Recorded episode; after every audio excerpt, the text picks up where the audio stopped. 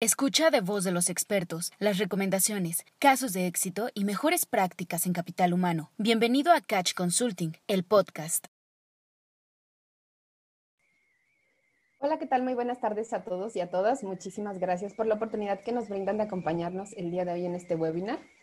Eh, es muy importante para nosotros su presencia y sobre todo seguir construyendo un espacio de gestión del conocimiento que es parte de lo que, de lo que nos caracteriza en esta firma. Entonces, muchas, muchas gracias por estar aquí con nosotros.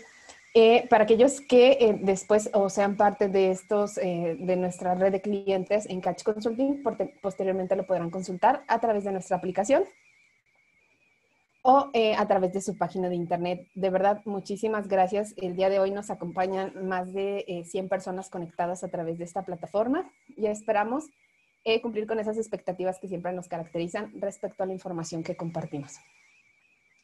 Voy a empezar a, compartir pantalla. Si ustedes quieren empezar a presentarse y empezar a platicar y que nos digan de dónde nos están acompañando, pues muchísimas gracias. Ya saben que tenemos esta herramienta de preguntas y respuestas que nos puede ayudar a que todos podamos tener, este, no nos quedemos con las dudas. Eso, eso es lo más importante, que no nos quedemos con absolutamente ninguna duda. Entonces, voy a empezar a compartir pantalla para que todos podamos ver la información que vamos a, platicar el día de hoy.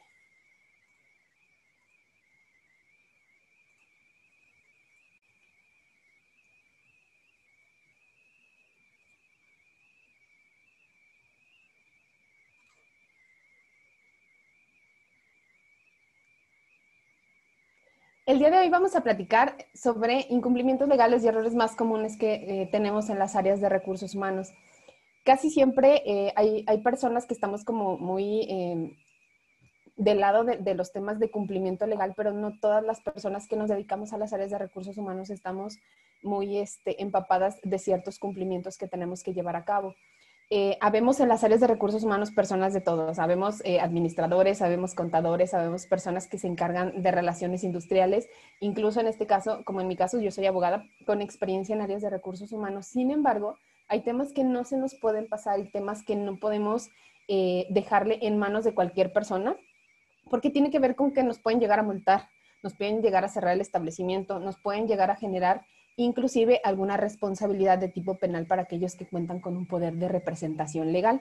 Por eso es muy importante que estemos al pendiente de cada uno de estos eh, cumplimientos y además que tengamos un proceso de gestión de revisión de, este, de estos cumplimientos, ¿no? Que, que, se, que no lo dejamos en mano de cualquier persona y que aquellas personas que nos encargamos de las áreas de recursos humanos eh, tengamos este, esta práctica común de ir revisando que efectivamente se estén cumpliendo. Y hay algunas cosas también que dejamos o, pensamos que son eh, como de todos los días y cuando pensamos que son cosas de todos los días, pues las obviamos y cuando se obvian las cosas, pues también se nos pueden ir algunos detalles. Entonces el día de hoy estamos para platicar respecto a estos temas.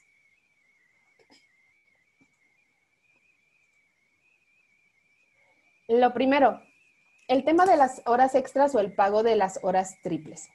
Nosotros tenemos eh, un proceso respecto al, pago de tiempo extra. La ley nos indica que nosotros podemos trabajar un máximo de nueve horas a la semana. Es decir, eso es aquello en, donde nosotros pudiésemos obligar a los trabajadores a que elaboren un tiempo excedente en nuestro centro de trabajo. Sin embargo, después de, de esas nueve horas semanales, eh, hay algunas compañías que trabajamos esas famosas horas triples. Es decir, que después de esas nueve horas dobles, nosotros le pagamos de manera triple por cada hora que trabaje el colaborador. Sin embargo, este proceso, lo primero es que un trabajador no está obligado a trabajar más del tiempo extraordinario permitido, es decir, no puede trabajar o no, no se le puede obligar a que trabaje más de ese tiempo establecido, pero además el hecho de que nosotros o la ley nos diga que nosotros tenemos que pagar esas horas triples, es decir, tú como empresa, pues si un trabajador ya trabaja a partir de la hora número 10, le tienes que pagar ese tiempo triple, no significa que no, esté, no sea una práctica ilegal. Es decir, que nos dice que se lo tenemos que pagar, sin embargo, nos dicen que nosotros podemos tener una multa de entre 250 y 5 mil veces la unidad de medida y actualización a los centros de trabajo que programen tiempo triple. Eh, luego de repente podemos decir, no, es que si lo estoy pagando no pasa absolutamente nada. Sin embargo, esto está mal. Eso es una situación que la ley nos prohíbe y por lo tanto podemos hacernos sujetos a eh, una multa por parte de la autoridad en caso de una inspección de condiciones generales de trabajo. Entonces, si tengo que pagar tiempo triple, es mi obligación pagarlo a partir de la hora número 10, pero no significa que esto sea correcto, no significa que esto sea permitido. Y aunque yo pague el tiempo triple, no, no estoy exento de que en una inspección de condiciones generales de trabajo me puedan generar una multa de entre 250 a 5 mil veces la unidad de medida de actualización y esto lo podemos encontrar en el artículo 1000 de la Ley Federal del Trabajo. Entonces, en resumen, tengo que pagar después a partir de la hora 10 triple pero no significa que no me vayan a generar una multa a pesar de que yo pague este tiempo triple. Entonces, yo como recomendación general, pues haría un, proceso de revisión en cuanto al tiempo triple que estamos nosotros laborando en los centros de trabajo. A veces cuando nos metemos de verdad al 100% a revisar qué es lo que está pasando, por qué tantas personas están generando este tiempo triple, nos damos cuenta que siempre son las mismas por ahí decían, bueno, pues es que Juanito siempre quiere trabajar tiempo extra. Bueno, pues hay que revisar si Juanito tiene un salario acorde a las necesidades mm, eh, para poder generar este, sus ingresos o sus gastos, para poder generar sus pagos.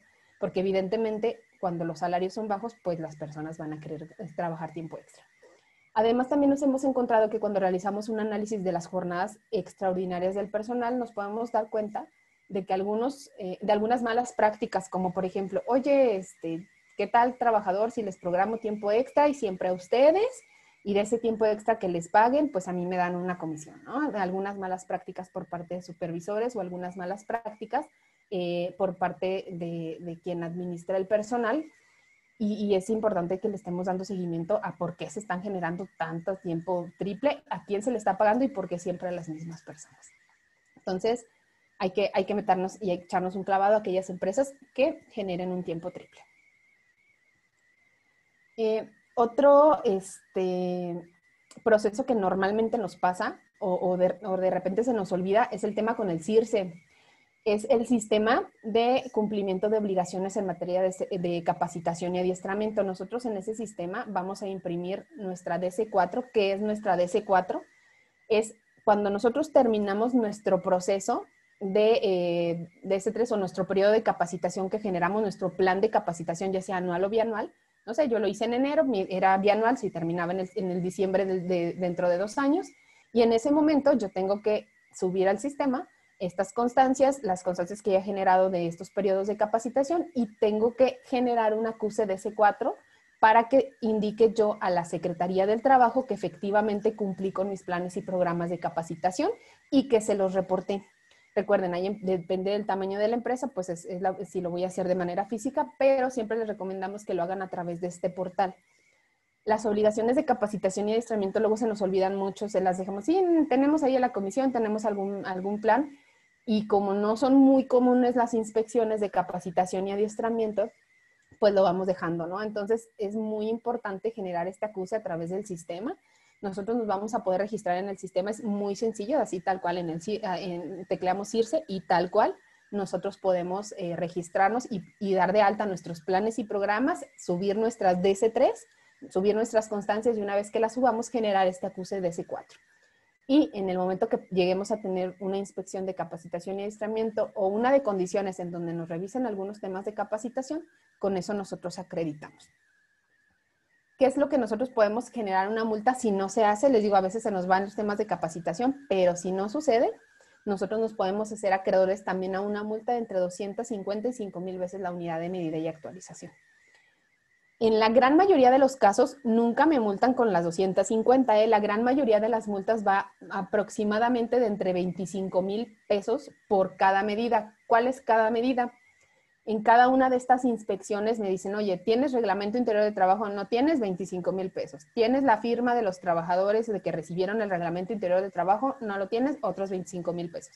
Siempre se van más o menos a, esos montos por, por multa. Van desde los 5 mil a los este, 25 mil pesos. Y evidentemente si estas se tratan de temas que ponen en riesgo, en peligro la integridad o la vida de los trabajadores, pues se pueden ir a las máximas e inclusive si pueden llegar a detectar la Secretaría que en este proceso de revisión este, ya es una situación, por ejemplo, una mina en donde se les va a quedar la mina, llega la inspección y se dan cuenta, en ese momento el inspector puede solicitar el, el, cierre del centro de trabajo o el paro de las actividades en lo que se subsanan las condiciones que pueden poner en riesgo y además pues dar vista al Ministerio Público de estos incumplimientos. Pero bueno, entonces, regresando al tema de capacitación, sí es muy importante que tenemos, que no se nos olviden estos temas. De verdad, los temas de capacitación los que, son los que casi siempre en el momento que nosotros hacemos revisiones en las compañías de cumplimiento, los temas de capacitación, cumplimos con lo que nos pide el cliente, es decir, oye, acredita que tu personal está capacitado para hacer mis piezas, ¿no?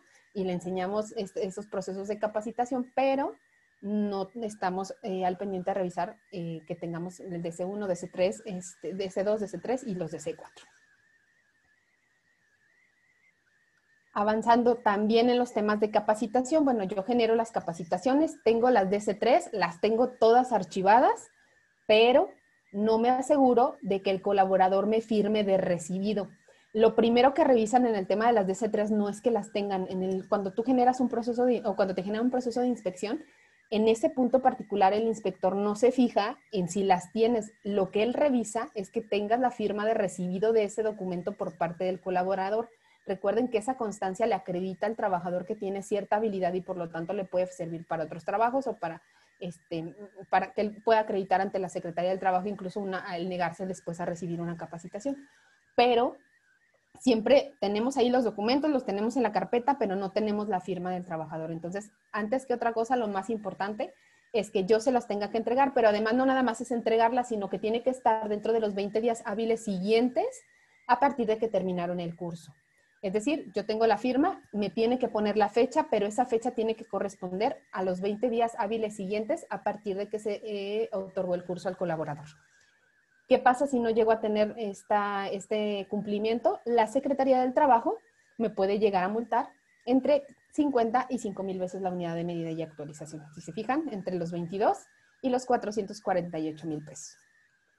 Y este, recuerden, es un documento para el trabajador, entonces son importantes que ustedes se queden con la copia y los originales deberán de ser entregados al mismo.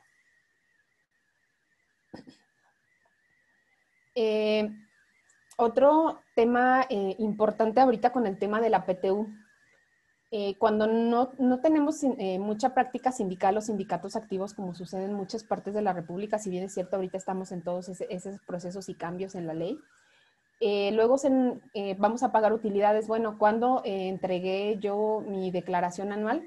Bueno, pues la entregué, la, presenté a la Secretaría de Hacienda el día 31 de marzo. Perfecto, entonces yo tengo 10 días hábiles para poderle entregar a los representantes de los trabajadores esta copia de la declaración anual. ¿Qué nos pasa muy seguido? Bueno, pues si yo la presenté el día 31, si cuento 60 días, en estricto sentido me daría para pagar mi PTU entre el 30 y el 31 de mayo, que son 60 días, a partir de la declaración anual.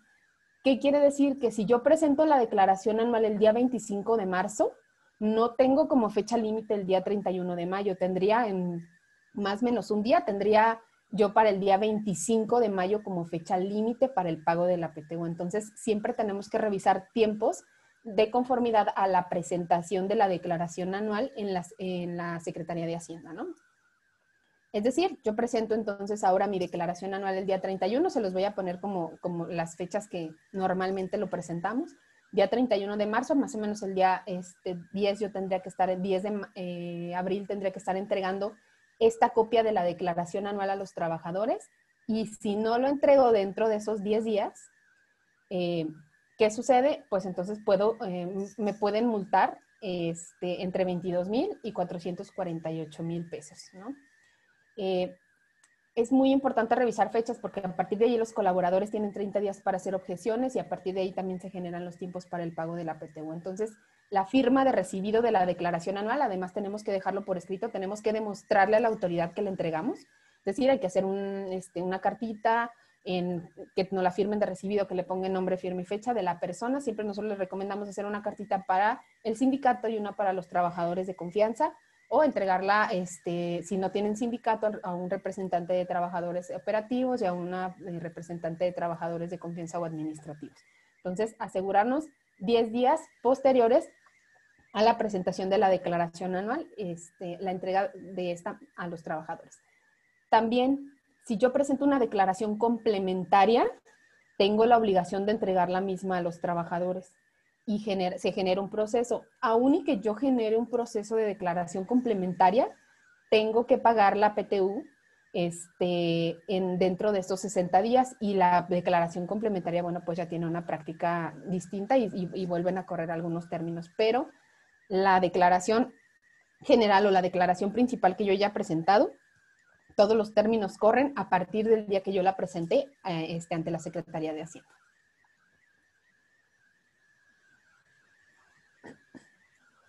No estar dado de alta en Fonacot a veces pensamos que, bueno, pues sabes que mi centro de trabajo no está dado de alta en Fonacot, no me va a pasar absolutamente nada, pero recuerden que es una obligación por parte de los patrones darse de alta. Un tema aquí es que, a diferencia con Infonavit, en donde nos eh, afilian de manera automática en el momento que nosotros hacemos el proceso con el Seguro Social, con el Fonacot es diferente y el Fonacot, al ser una institución de crédito, para poder afiliar al centro de trabajo, pues le piden un reporte de buro de crédito al patrón. Y a veces, pues como patrones, eh, a menos de que vayan a solicitar un crédito, bueno, pues eh, como empresa, eh, luego después decimos, bueno, pues si ahí se nos fue el pago del teléfono, el pago de una, no sé, cualquier cosa X que tengamos en la compañía, a veces por pagos de 20 o 30 pesos o 100 pesos que tengamos, que digan, no, no pasa nada, lo dejo pasar y, este, y, y no sucede absolutamente nada. En el momento de que la empresa se quiera dar de alta como patrón, no se lo va a permitir y los procesos de Fonacot, la verdad es que son bastante complejos. Creo que es la institución que tiene que ver con patrones más complejas.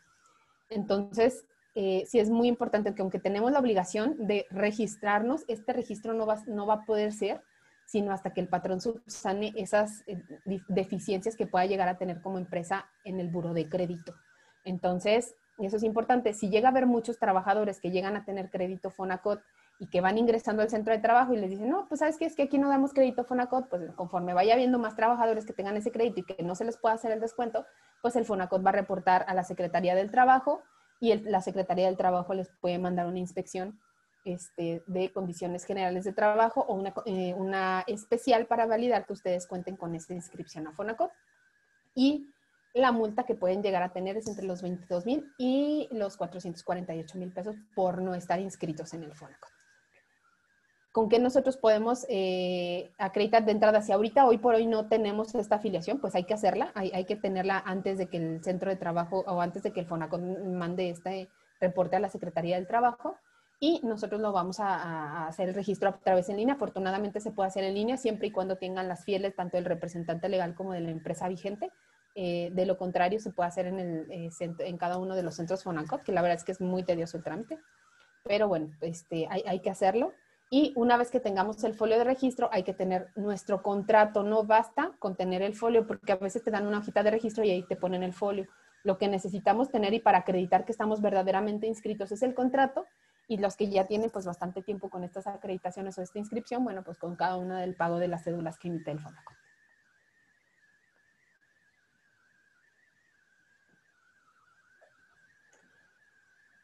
También el, proceso de, estar dado de alta en Infonavit, si bien es cierto, nosotros lo, pues, hacemos de manera este, en automática cuando nos eh, damos de alta en el IMSS.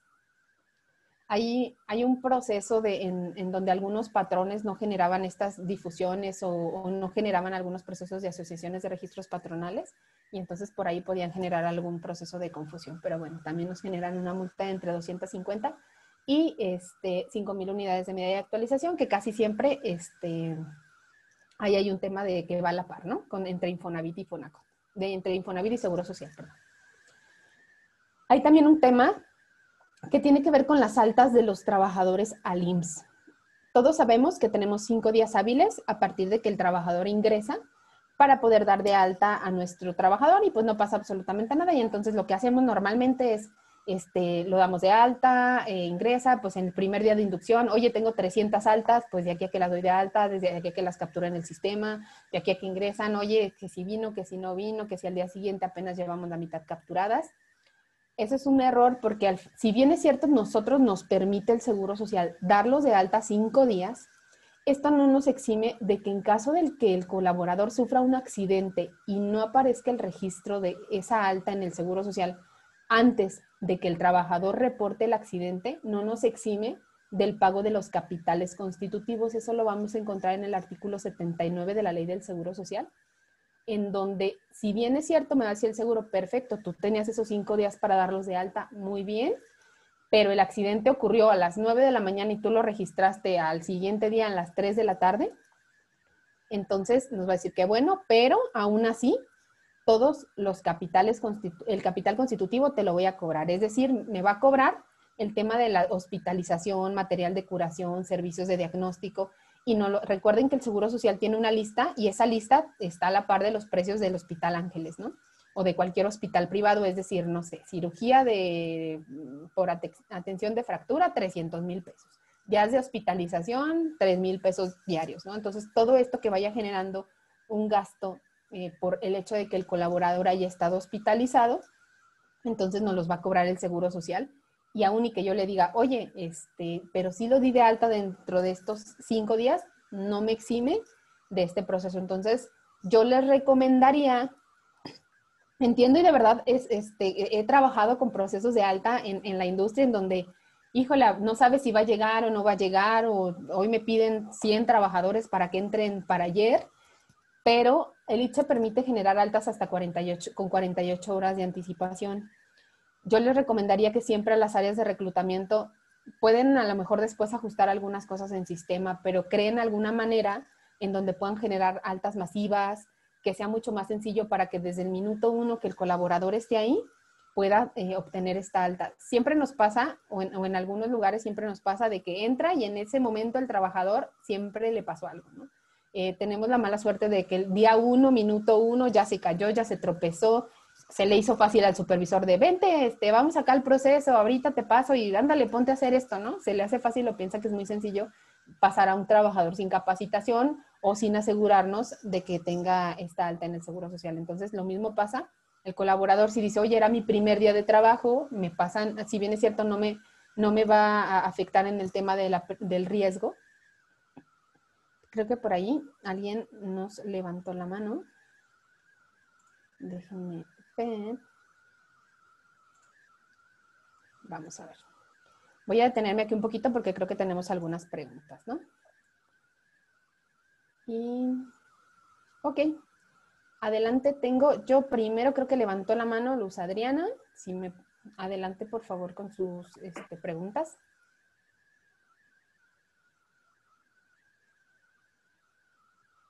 O no sé si María Torres tenga ya su micro listo, si nos puede, adelante por favor. Este, buenas tardes, tenemos una duda en donde dice permite dar de alta con hasta 48 horas de anticipación.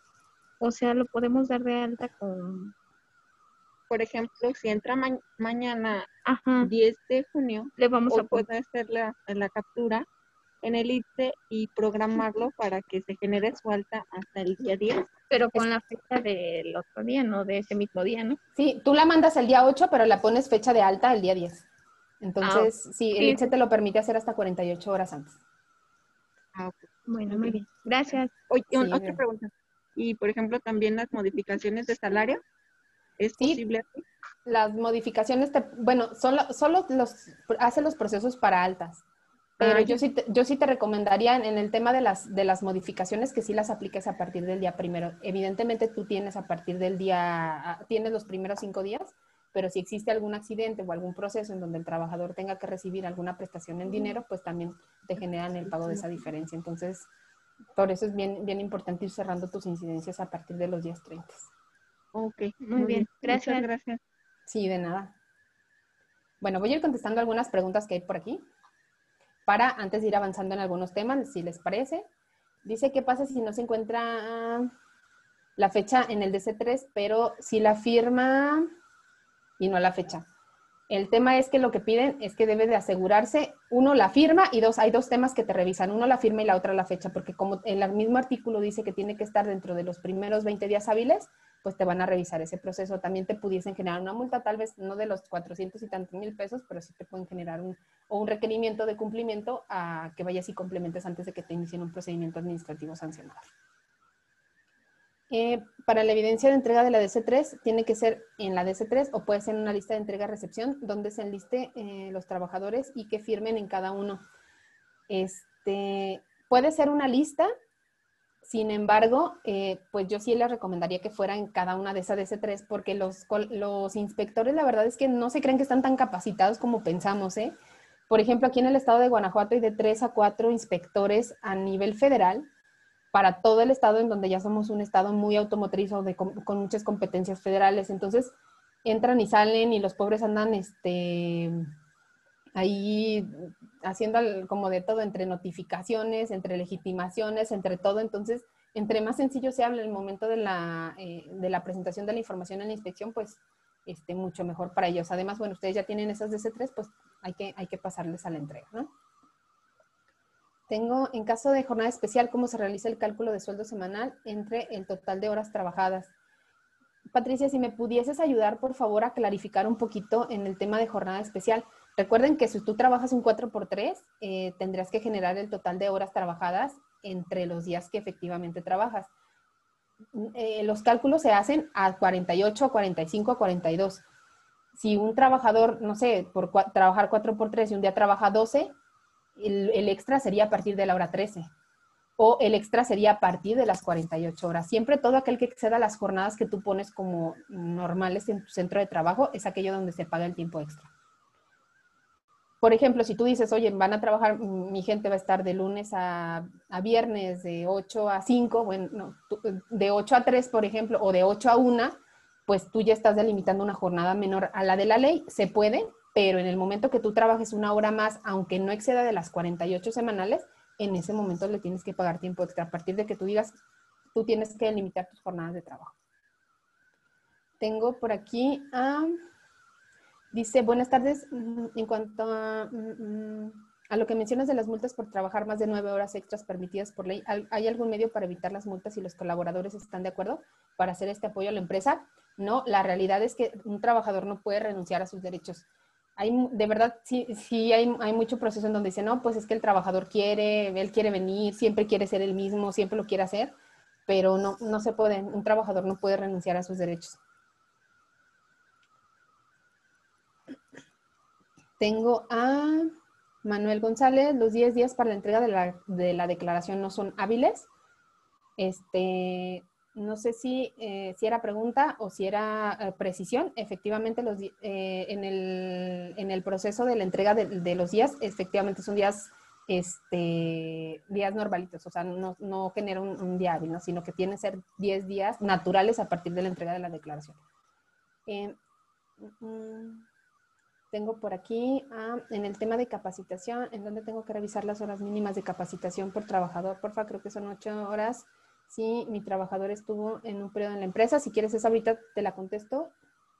Alejandra, permíteme un momentito, eso me quedó contigo para resolvértelo. Eh, tú hay, que, hay que darle a los trabajadores capacitación, ¿no? Este, al año. Tú tienes la obligación de generar capacitación, pero ahorita te contesto, te genero una precisión al respecto. Dice José Luis Ledesma, en el caso de las DC3 por capacitación en línea digital, ¿cómo hacemos para constar por parte del colaborador con su firma de recibido de este 3, de este DC3? Tú generas de todas maneras, aunque tú le generes la capacitación en línea al colaborador, tú le tienes que extender una DC3. También en el, este, hay, hay algún proceso en donde tú puedes generar firmas digitales. Por ejemplo, hay unos programas que se llaman DocuSign, en donde tú generas una firma electrónica por parte de los trabajadores y sí lo permite, pero tú tienes que poner en tus bases de la comisión mixta un procedimiento en donde se puedan hacer firmas electrónicas tanto de la persona que da la capacitación, de las comisiones y de la persona que recibe, pero tienes que generar un proceso completo. Aún en este momento nosotros estamos o podemos decir que esta capacitación puede ser en línea, de todas maneras la tienes que extender y de todas maneras te tiene que firmar de recibido. Eh, tengo a María de Los Ángeles Rodríguez. En el caso de tiempo extra, si el trabajador no quiere ni siquiera cubrir esas nueve horas, ¿cómo le puedo hacer como empresa? De entrada también las tienes que programar, ¿eh? o sea, tú le tienes que avisar, eh, tienes que generar una programación. Si tú también en este momento le dices, a menos de que sea una situación inminente, así en este preciso instante lo tienes que hacer, el colaborador lo puede hacer. Si no, le puedes levantar un acta administrativa y este, lo puedes sancionar. Sí puede generar una sanción el tema del tiempo extraordinario. Si trabajas cinco días a la semana, ah, ya, ya te vi, Patricia, de, de 8 a 6 de la tarde, entonces tendrías que dividirlo para que sábado y domingo te cuenten como días de descanso, es decir, eso sería como tu proporcional del séptimo día. También, Patricia, si quieres, ahorita te genero, unas, eh, te genero una precisión respecto a tu jornada.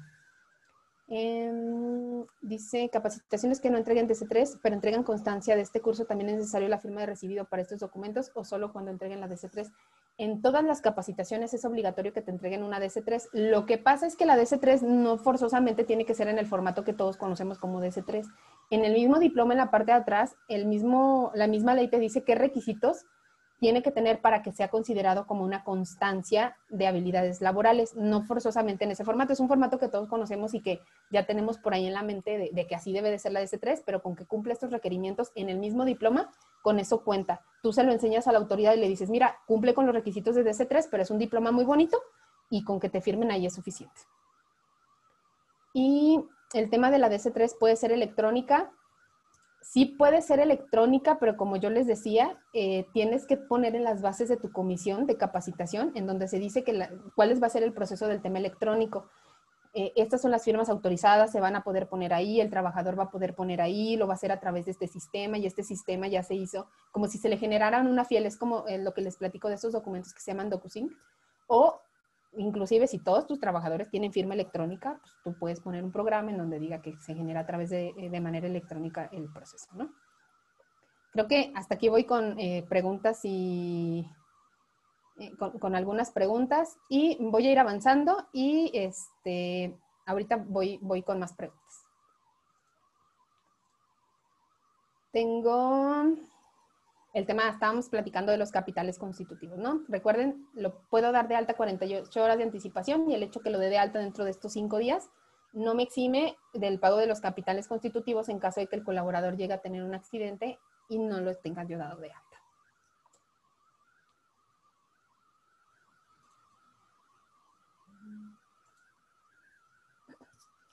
Bueno, creo que eh, tenemos por aquí eh, algunos procesos que también mm, de repente se nos pueden llegar a olvidar como con temas del área de recursos humanos. Eh, en el tema, cuando recibimos nosotros ahí a los, colaboradores en los procesos de, capacitación en las salas de juntas, poder validar que efectivamente alguien les esté dando seguimiento. Recuerden que es la primera cara de la compañía. Cuando dejamos a los trabajadores solos, pues pueden, podemos llegar a dar una mala impresión e incluso no regresar al día siguiente. Darle seguimiento en el proceso de sus primeros tres meses. Recuerden, si nosotros damos un contrato por periodo de capacitación inicial durante estos primeros eh, tres meses, tenemos que asegurarnos de que exista una verdadera evaluación y una, este, un punto de vista que la Comisión de, de Capacitación y Adiestramiento perdón, nos entregue un visto bueno y ese visto bueno posteriormente nos permita, con todos los elementos necesarios, en caso de que un colaborador no los apruebe, poder aplicar una baja sin responsabilidad para el patrón. Entonces, no se nos olvide que estos periodos de capacitación o estos periodos de prueba son a través de evaluaciones y que tiene que existir un comprobante de que el colaborador no los aprobó. En caso de que un colaborador nos diga, oye, no, me están este, dando de baja sin responsabilidad, pues entonces nos, nos pudiese llegar a generar un juicio innecesario para los temas de cumplimiento. Entonces, eh, voy a seguir ahorita con, algunas preguntas que, por acá tenemos.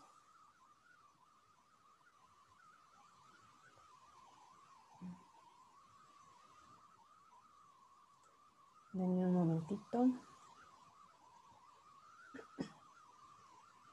Dice, nosotros elaboramos un turno de 12 horas de lunes a jueves, los días viernes se elabora 12 horas extras, todas en el mismo día. Las pagamos eh, las primeras, yo supongo que nueve dobles y la segunda, las otras tres triples. Al pagarlo de esta manera, estamos en un riesgo de multa. Todo aquel que pague o genere eh, tiempo extra triple puede estar en un riesgo de multa existe puesto que la ley lo, indica que puedes llegar a, ser sujeto de multa. Todo aquel que pague tiempo extra triple puede ser sujeto de multa. Em, la DC3 puede ser electrónica porque el mismo CIRSE la genera, sí, también generan ahí los procesos. Les, digo, hay, maneras en donde, donde los sistemas nos, nos, pueden ayudar, inclusive hay mismos programas en donde tú das de alta las capacitaciones internas, porque las externas, pues las de C3 te las puede dar, te las tiene que dar tu proveedor, ¿no? Pero, este, inclusive los mismos sistemas que hay algunos que manejan sistemas de administración de personal en donde tú capturas todas las capacitaciones, inclusive de nuevo ingreso, y en automático te pueden generar la, la DC3 de manera electrónica. Mm, ¿En qué artículo vienen las especificaciones para que sea válida una constancia de habilidades laborales? Hay un acuerdo de, en materia de capacitación y adiestramiento. Se los pongo en, a las personas que puedan ingresar a nuestro webinar. Les, le anexamos este, este acuerdo para que ustedes lo puedan estar revisando. Em, ¿Cuáles son los requisitos que debe de cumplir el diplomado? ¿Se refieren a requisitos para que cumpla como una capacitación? de toda aquella capacitación que le entreguen a un colaborador, puede, pueden extenderlo inclusive la información por parte de la Secretaría del Trabajo y con eso, de la Secretaría de Educación, perdón, y con esa puede ser suficiente por el tiempo que lo están generando. Inclusive también pues, con los mismos diplomas. O no sé, si, si pudieran ayudarme por favor a hacer una precisión respecto a esta pregunta este, para, para mayor detalle. Em, Sandra Perdón, no entendí tu pregunta. Si, si quieres volverla a formular o en algo me pasé, con, con, mucho gusto la... Ah, ya vi, el diploma.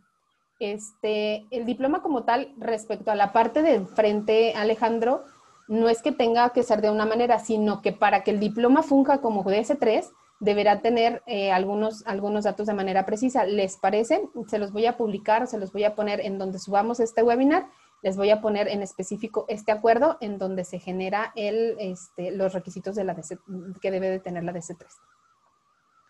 Em, ¿Qué es exactamente lo que se considera inminente? Una situación extraordinaria, una situación que, que vaya mm, de algo anormal. Si todo el tiempo existe una falta de planeación de material o una falta de planeación por parte de quien hacen la planeación de la producción, entonces estamos hablando que no es algo inminente, siempre les está pasando, pero si hoy justo no llegó el material, hoy justo pasó que no sucedió alguna situación, eso se considera inminente, situaciones que estén fuera de lo normal. Este, si mi jornada es de lunes a viernes y se generan horas extras en sábado, este puede ser perjudicial perdón, y se paga como descanso trabajado. Fíjate que en estricto sentido, si trabajan el sábado y tu jornada de trabajo es de lunes a viernes, efectivamente debería de ser un descanso trabajado.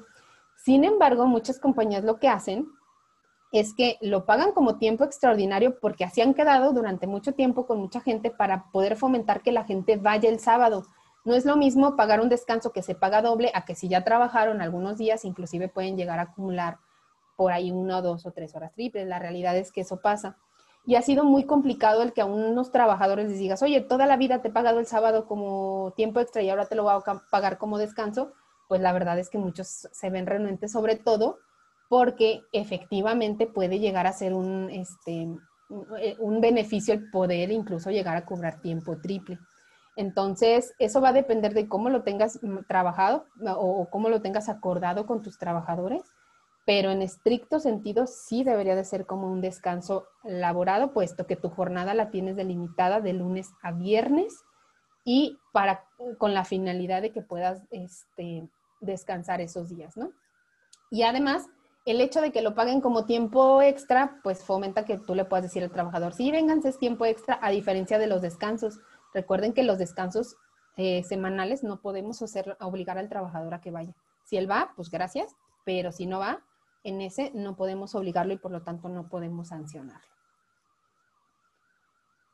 Eh, ok, Creo que este, tengo por aquí más, más preguntas. No sé si quisieran hacer algún, algún otro comentario o alguna otra precisión, pero creo que abarqué con todas las dudas. Tengo pendiente por aquí nada más hacer la precisión para Patricia. Patricia, en un momentito más me comunico contigo respecto a la precisión de tu duda. Y tengo por aquí otra que dice, tenemos una jornada laboral de lunes a jueves donde se cumplen las 48 horas. Tuvimos ocasiones en donde un día festivo cayó en viernes. Tenemos la obligación de pagar el día festivo aun cuando el descanso es viernes y los trabajadores cumplieron sus 48 horas. No, es como si fuera un es como cuando los festivos caen en domingo o de, de manera normal. Entonces, no, no se tiene la obligación de pagar como un festivo. Este, para cuando el trabajador realiza tiempo extraordinario, es posible realizar una negociación para que es eh, tiempo, mm, para que sea tiempo por tiempo en vez de pagar tiempo extraordinario. En la práctica sí, este, sí se podría, inclusive hay, algunos temas en donde en derecho colectivo pues siempre se, propicia como estos procesos. En, sí, pudiesen hacer el, el tema del tiempo por tiempo, pero sí les recomendaría que exista algún documento en donde el trabajador solicite que ese día se le, se le cambie, ¿no? Para evitar aquello que después nosotros seamos el que lo propicie y entonces nos digan, bueno, quisiste que yo viniera este tiempo extra, entonces ahora me lo tienes, como eran tiempos dobles, pues me tienes que dar dos días, ¿no? Entonces, que sea más bien un proceso de negociación en donde todo el mundo esté de acuerdo. Em, hola, buenas tardes, dice respecto al tiempo extra, ¿es válido otorgar tiempo por tiempo con el consentimiento? Ah, bueno, es, más o menos el tema que ya acabamos de platicar. Este, hay que, hay que dejarlo por escrito, validando en donde pues el, trabajador es el que nos solicita este cambio, ¿no? O dejar por escrito que es, es para obtener un beneficio mayor o es con la finalidad de, de obtener algo mejor. En tu opinión, ¿se puede dar de baja a un trabajador que se niega a recibir capacitación? Pues la ley efectivamente obliga a que el, el trabajador debe de recibirla. Si se niega a recibirla, él tiene la obligación de entregar una constancia de habilidades, es decir, o se puede someter a un examen. Si también se niega, pues podríamos generar un, proceso de baja.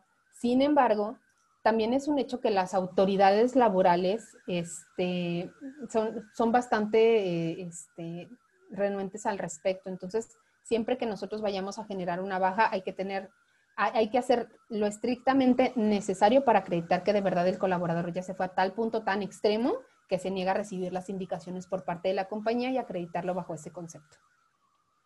Solo se puede generar la DC4 en el CIRSE. No, también te la pueden entregar en la Secretaría del Trabajo, pero este, cuando tú haces tu trámite de manera presencial. Sin embargo, a partir de, si mal no recuerdo, son 50 trabajadores, tendrías que ya generar el trámite en línea. Este acuerdo te lo indica que a partir de 50 trabajadores tendrías que hacer el trámite en línea, evidentemente, porque en la Secretaría del Trabajo quien se encarga de los temas de capacitación, la verdad es que es una persona a veces para todo un estado. Entonces, te la puede dar la Secretaría de manera física.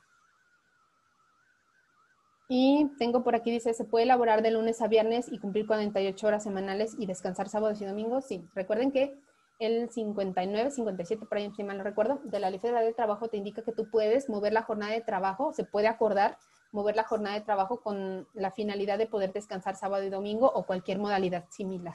Sí, sí se puede. Desde tu experiencia, ¿qué elementos no deben faltar en una evaluación para el personal que está en periodo de prueba para que sea válida como una baja justificada? pues yo le pondría siempre el cumplimiento de políticas y procedimientos, el que eh, inclusive le, pudiese yo poner que asista, le pudiese yo poner que haya aprobado los exámenes de conocimientos, eh, aquellos de las capacitaciones que se le fueron otorgadas, tanto los teóricos como los prácticos. Y si no cumple con esos, pues entonces podríamos nosotros generar una baja y evidentemente pues tener la justificación de ese examen, ¿no? Mm, tengo la capacitación fuera de la jornada de trabajo debe de, pagarse como tiempo extraordinario. Eh, fíjate que ese es un tema mm, en, donde todo aquel que exceda una jornada de trabajo sí debería de pagarse. Sin embargo, en estas también la Secretaría permite hacer un proceso de ponerse de acuerdo eh, con algunos trabajadores. Sin embargo, pues sí, todo aquello que el trabajador se presente de manera extraordinaria debería de ser considerado como un tiempo extraordinario. Y pues este, por, aquello de donde se debe de propiciar que la capacitación pueda, pueda otorgarse dentro de la misma jornada. La jornada se, se, movió por situación extraordinaria de lunes a jueves, 12 horas. El contrato está firmado de lunes a sábado y el viernes cayó festivo. ¿Cómo se paga? Este, lo primero es que yo supongo que tú moviste esta jornada por una situación extraordinaria y que tu contrato te permite hacer los movimientos de la jornada de trabajo en base a las necesidades de producción. Una, si tu contrato no te lo permite, pues primero debieron de hacer un cambio de condiciones de trabajo, ¿no? Porque la jornada eh, implica un, cambio de condiciones de trabajo. Eso como primera instancia y en segunda, si sí te lo permite tu contrato y si moviste de esa manera, entonces no, no deberías de pagarlo como festivo porque, en porque no es una jornada que estaban trabajando de manera normal. Em, tengo... Es indispensable registrar el RIT ante la Junta de Conciliación, sí. Y a quienes, a que aquellos eh, que ya entraron a la primera fase de la reforma laboral ya lo pueden hacer en línea a través de la página del Centro de Conciliación Laboral, del Centro Federal de Conciliación y Registro Laboral. Aquellos que entramos en el mes de octubre lo vamos a poder hacer en octubre y aquellos que entren hasta el siguiente año ya lo van a poder hacer en línea, pero de entrada, este, sí, sí se tiene que registrar ante la Junta de Conciliación. Dice, ¿cuáles son las multas más comunes por parte de la Secretaría del Trabajo? La falta de cálculo de las precisiones en los recibos de nómina, es decir, que no esté bien pagada la prima vacacional, que no esté bien pagada el tiempo extra, eh, la falta del reglamento interior de trabajo, la falta del registro en el FONACOT, la falta de integración de comisiones. Hay una comisión que nadie se acuerda, que es la de cuadro de antigüedades. Este, esta comisión eh, siempre, se nos, este, siempre se nos olvida hacerla, pero esas precisiones nos, van generando una multa por, este, por parte de la, autoridad. Este, hay un tiempo límite para generar las DC4, las tienes que hacer después de los siguientes 60 días hábiles a partir de que se generó o se terminó tu plan de eh, anual o bianual de capacitación. Entonces, 60 días hábiles. En tema de capacitación, este, ¿cuáles son los puntos obligatorios para la STPS? Luz Adriana, fíjate que es un, es un tema súper amplio porque son muchas cosas, pero así en resumen, pues tu eh, DC1, DC2, DC3 y DC4. Este, tu comisión de capacitación, tus este, constancias de capacitación, que registres esas constancias de capacitación, que se los entregues a los trabajadores y que tengas tus este, planes y programas de capacitación. Dice Luz, uh, Liliana García, si la jornada de trabajo es menor a 48 horas, se descansa sábado y domingo, ¿se tiene obligación de pagar hora extra a partir de que superan las 48 o cuando supera las horas semanales en contrato? Cuando supera las horas semanales en contrato, porque tú ya definiste que tu jornada de trabajo vaya a ser menor. Entonces, recuerden, las 48 horas es una jornada máxima, pero si tú quieres que trabajen 40, pues tú empezarías a pagar hora extra a partir de la hora 41. Eh, si trabajas de lunes a viernes cumpliendo las 48, las vacaciones se tendrán que descontar en la parte proporcional del sábado. Eh, recuerda, tú cuando generes una, eh, no es como que lo descuentes, más bien que tú tienes que pagar esa vacación en la proporcional del sábado, así como pagas tu proporcional del séptimo día, en una, en una falta, eh, o lo pagas o lo descuentas, lo mismo sucede con el, eh, con el proceso de vacaciones. Si una persona se va de vacaciones, le tendrías que pagar ese proporcional para que no se le vaya a descontar del sábado y del domingo. Siempre lo, lo tendrías que, le tendrías que pagar 1.7, 1.6, no, no, me acuerdo exactamente cuánto, pero su proporción del séptimo, eh, ese, ese se haría las veces también de séptimo día. Dice, la jornada laboral de lunes a viernes se deben de contar solo 48 horas con descanso sábado y domingo y la media hora de comida ya debe de, ir dentro de esta jornada o se agregan 2.5 más porque se está haciendo una totalidad de 50 de lunes a viernes. Lo que yo entiendo es que siempre esos 30 minutos nosotros se los tenemos que otorgar en, la jornada por lo menos, dice, por eh, dentro de nuestra jornada el trabajador deberá de descansar por lo menos estos 30 minutos en la jornada. Siempre les recomendamos que si van a trabajar más tiempo, pues que le puedan otorgar unos 15 minutos adicionales. Pero este, siempre tiene que estar dentro de, la jornada normal. Espero que ya esté contestado. Si no, Sergio, vuélveme a escribir, nada más para hacer una precisión. Eh, si mi contrato para personal de nuevo ingreso está por tiempo determinado, tengo que tener la evaluación del final del periodo o solo aplica para cuando tenemos un contrato a prueba. Si tú tienes un contrato determinado para personal de nuevo ingreso y no existe una justificación para tener un contrato determinado, es decir, los contratos determinados son para aquellos que solo justifica una temporalidad o una obra, no sé, una, cubrir una incapacidad, el proyecto dura seis meses, eh, eh, tiene que tener una justificación. Si tú la entregas solo para tener, es que un contrato por un mes y otro contrato por otro mes y otro contrato por otro mes para después darle el indeterminado, eso no es correcto y no deberíamos estarlo haciendo yo les recomendaría que tuviéramos estos contratos de capacitación inicial que son indeterminados, pero nos permiten aplicar una baja sin responsabilidad en caso de que no tengamos evaluación. Y, este, por favor, ¿puede hablarnos un poco más del cuadro de antigüedades? Sí, fíjense que esa comisión, este, ahora sí les voy a hablar más, pero de historia. es porque antes los patrones le decían al trabajador en los años de 1930 que se creó es la Ley Federal del Trabajo, decían, oye, es que tienes dos años trabajando aquí, pues como la gente no sabía, ah, este, no, pues según yo tenía tres, no, tenías dos, entonces la gente no le respetaba sus antigüedades a los trabajadores. Entonces, ¿qué dijo la ley? Hay que crear un cuadro en donde, donde no existían las tecnologías, donde ahora tú le pones en el recibo de nómina al colaborador su fecha de alta. Entonces tú le tenías que pegar y publicar en cada uno de los centros de trabajo un cuadro en donde dijera, esta es la antigüedad de los colaboradores y esto es lo que le debemos de vacaciones y no sé. Entonces, y eso lo tienen que firmar, un, eh, así como tienes una comisión de reglamento, una comisión de PTU, una comisión de capacitación, pues lo tiene que firmar una comisión y lo tienes que pegar. Y en caso de que llegues a tener ahí una inspección por parte de la Secretaría del Trabajo, te va a decir, enséñame tu este, eh, comisión de cuadro general de antigüedades y entonces le tienes que poner qué se creó, dónde viene la información y además por ahí tómale una foto cuando lo pegaste, ¿no? Para que tú le acredites que efectivamente lo pegaste. Pero así está el proceso con eso. Si registré mi RIT hace cinco años y generé este, una, mi comisión, esta comisión se tiene que renovar o no, este, como lo hizo hace cinco años, o como lo hizo hace cinco años está correcto, aunque los que firmaron por parte de la comisión ya no pertenezcan. Si tu reglamento sigue siendo exactamente el mismo, no tienes que cambiar absolutamente nada. Sin embargo, este, si, tú actualizaste ya tu, reglamento y ese nuevo reglamento no lo registraste, entonces sí tienes que generar actualización de comisión y actualización de todo. Este, el cuadro de antigüedades se renueva cada año, sí, siempre. Y pónganse una fecha. Si lo hicieron en febrero, pues vuelvan a hacer en febrero del siguiente año. ¿Es necesario actualizar cada cierto tiempo el reglamento? Pues yo yo lo diría que va a depender de las condiciones de tu centro de trabajo. Hay empresas que no lo tienen actualizado desde 1990 y este, le ponían ahí, pues se prohíbe traer Viper, ¿no? Y entonces, pues ya nadie usa Viper, entonces hay que irlo ajustando de acuerdo a las condiciones de la compañía. Si en el último año yo he tenido muchos problemas con que la gente hace esto, pues entonces lo que necesito es actualizarlo.